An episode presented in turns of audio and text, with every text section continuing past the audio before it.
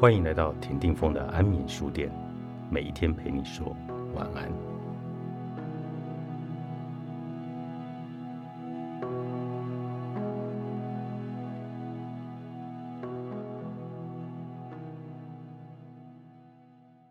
这世上总有人永远站在无聊的对立面，永远那么折腾，绝不会让自己虚度光阴。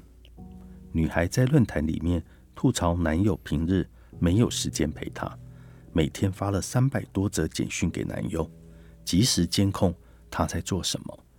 因为周末男孩要兼职赚钱，偶尔有一次没有陪她吃饭，恰巧被闺蜜看到。男孩在另一个地方跟一个女孩子有说有笑，回来告知她以后，她气急败坏的指责男友，其实那是男孩的学姐，他不过是带学姐拿了一点考研究所的复习资料。后来男孩说了一句话：“你就没有其他事情做吗？每天这样发简讯的时间，还不如拿来看看书或者学点英文。”女孩觉得男孩不爱她。她觉得他重要，才每天发那么多简讯，却被他认为他太闲了，没有自己的人生追求和主见。最后，两人自然是以分手收场。看热闹的大众众说纷纭。我突然想起在某篇文章里看过的一段发人省思的话：说到底，人之所以矫情悲伤，都是因为太闲了。你暗恋的人正用力的爱别人。你羡慕的人往往比你更努力，你讨厌的人也一直待在那里。所以，少看别人，多看自己，学习充实自身，忙碌才是最安心的快乐。YouTube 创始人陈世俊在自传里写说：“不管他们是住在有泳池的大房子里，还是睡在公司的地板上；不管他们是在加州的草坪上喝着咖啡，凝神静思。”还是在中关村拥挤的餐厅排着长队，心里都对城市嘛念念不忘。我也认识一些把自己过得很充实的朋友，他们真的努力的像上了发条一样的机器。一周工作以后，与家人自驾旅游，去育幼院做义工，陪着孩子参加亲子活动。他们总有还没有看完的新书，还没有学会的新菜。还没有做完的工作，一个又一个需要自己去完成的目标，忙忙叨叨，充充实实，热热闹闹。他们在每天的忙碌中，小心翼翼地获得了时光给予他们的恩赐，将每一刻都充分利用，并从中获得了快乐。我也曾问一个朋友：“你会有情绪低落或者焦虑的时候吗？”他说：“我也会有啊，只是极少，因为。”根本没有时间去伤春悲秋，还有很多事情没有做，还有很多地方没有去，还有很多话没有讲，没有时间浪费脑细胞和情绪。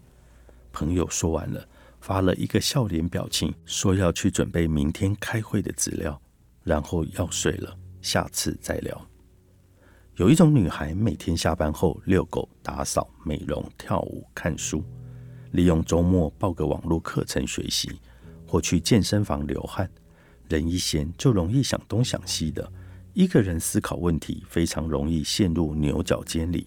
想着想着，就会觉得一件小事越来越严重了，自己的整个世界都要炸裂了，感觉自己活不下去，要忧郁了。还有一种女孩，常常担心一些生活中的琐事，比如今天被邻居家的狗狗吼了。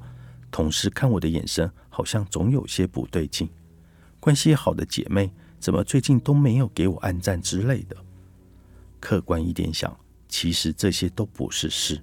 真要把这些当成事，那真的有点多余了。有时间做点别的，别闲得没事瞎想。随便出去走一走，哪怕走不远，就去超市买个水果，菜市场里买个菜，跟朋友出去吃个饭。你都会发现，让自己苦恼的事被忘得一干二净了。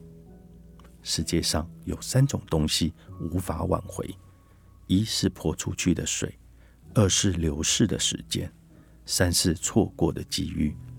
时间对于我们来说，除了珍惜，再无其他。人们常说，机会总是垂青于有准备的人，而忙碌的你就是在时刻中准备着。忙碌让我们真实的感受生活，它会更像是一种享受。当我们习惯了时间的紧凑，自然就没有时间和精力为这些小事唧唧歪歪，没工夫在意同事今天是否对你和颜悦色，没有闲情逸致躺在床上回味今天谁对我不好了，谁踩我一脚了，我是不是说错话了，是不是得罪谁了？有事做的时候，才能不伤感、不八卦、不无聊，也不花痴了。平静的脸上无怒无喜。看过去，只隐隐约约写着“走开”两个字，根本没有时间管那些七七八八的琐事。女孩，多做点有意义的事，抓紧时间行动起来，不忧心未来，不沉溺过去，把每一个当下过得充实饱满，努力成为一个温柔可人的正能量女孩。正如那句话说的：“忙是治疗矫情病的良药。”高捧颜值的时代胜出需要脑袋。作者万特特，高宝书版出版。